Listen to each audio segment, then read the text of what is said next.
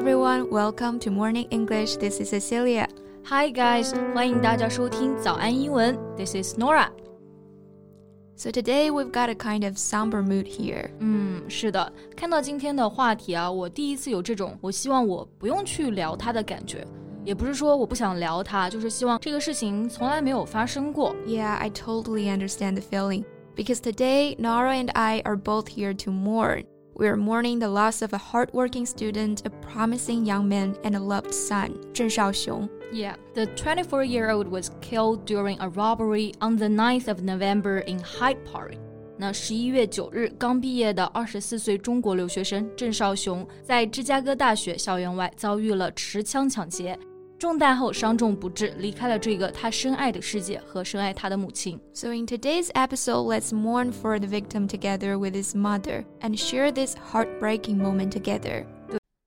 在节目的开始，给大家送一个福利。今天给大家限量送出十个我们早安英文王牌会员课程的七天免费体验权限，两千多节早安英文会员课程以及每天一场的中外教直播课，通通可以无限畅听。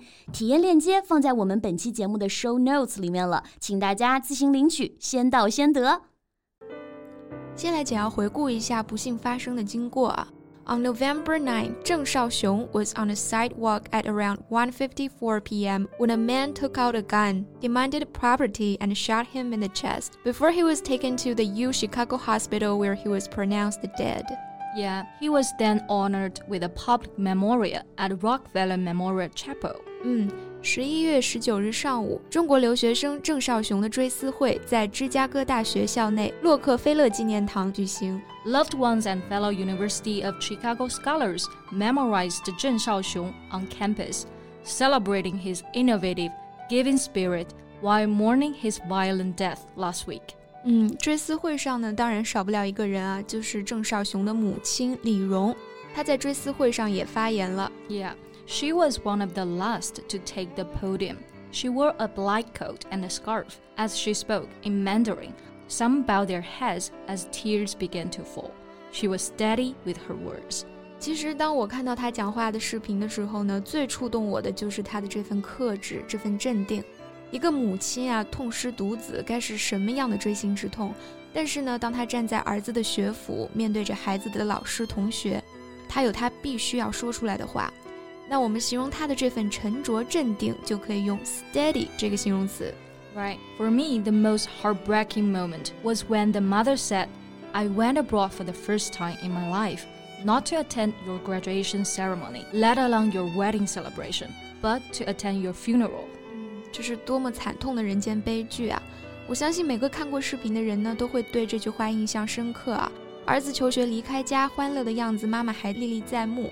He said he wanted to take her to see the world. He wanted her to witness her dreams. He wanted them to look forward to the future together. 嗯，而且 Cici，你知道吗？就在惨遭枪杀的前两天呢，他还给妈妈寄去了一瓶香水，作为她的生日礼物。没错，香水呢是 Miller Harris 的夏之谜语，是夏日早晨披着薄雾、挂着露珠的花园里盛开的栀子花。也是他心目中的妈妈。嗯，所以这一次妈妈远渡重洋呢，特意用了这个香水，就是希望儿子闻到这个味道就知道妈妈来接他回家了。They say that someone who shines everywhere is an angel, but no matter how hard this mother pleads, God won't give her angel back.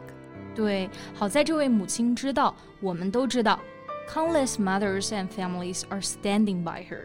We all share the same grief and anger and call for severe punishment for the murderer. 没错，千千万万的人都在陪伴着他，支持他。那这里呢，就用到了 stand by 这个动词短语，它后面接人和不接人的时候是两个意思啊，而且意思甚至是有点矛盾的。对，首先呢，它可以单独的使用。For example, when bad things happen, you can't just stand by and let it happen.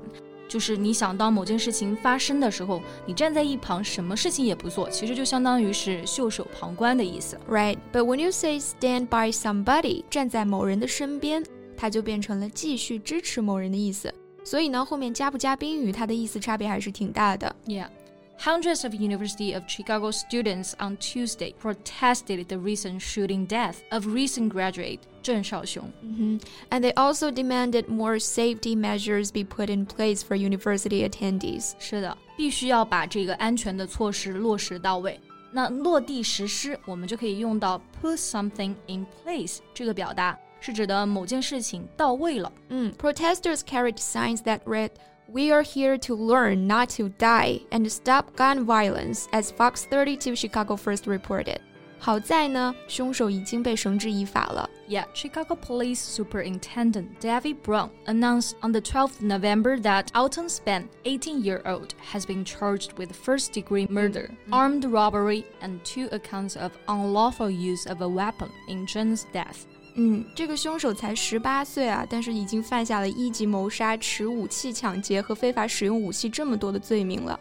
那非法的、违法的。我们一般会用 illegal，那除此之外呢，我们当然也可以用刚刚说的这个 unlawful。对，law 它本意就是法律嘛，那它的这个形容词形式就是 lawful，合法的，加上否定的一个前缀呢，unlawful 就就可以是表示不合法的、违法的。Yeah, after allegedly committing armed robbery and murder, police said Span pawned his victim's stolen electronics for just one hundred dollars。一条鲜活的生命呢，就这样陨灭了。就为了这一百美元，真的太让人痛心了。Actually, Zheng was the third University of Chicago student killed in less than a year. 是的，其实今年以来呢，已经有至少三名之大的学生遭到了枪杀，其中两名呢是中国的留学生。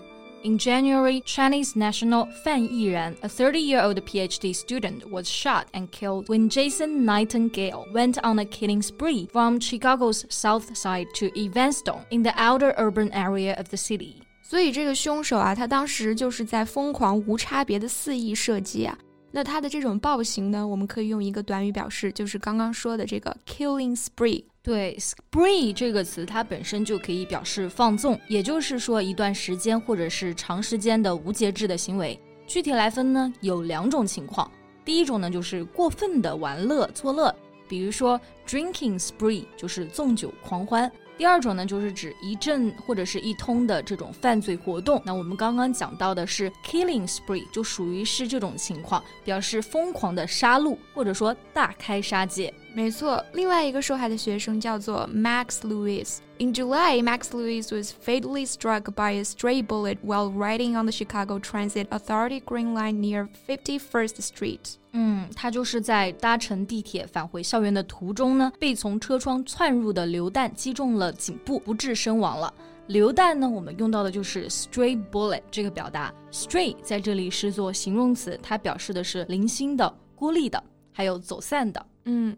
So that is just about all the time we have left today, but I do want to say to offer our condolence to the victims and the families in the shootings that our hearts are going out to you. Yeah, and our hearts have been heavy, and the rest in peace for the ones who have passed. So thank you so much for listening. This is Cecilia. This is Norah. See you next time. Bye. Bye. 今天的节目就到这里了。如果节目还听得不过瘾的话，也欢迎加入我们的早安英文会员。成为会员，您就可以无限畅听我们每天一场免费的中外教直播课，以及两千多节原创系统课程了。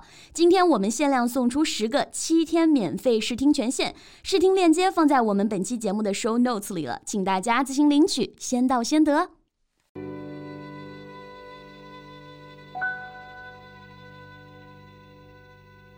This podcast is from Morning English。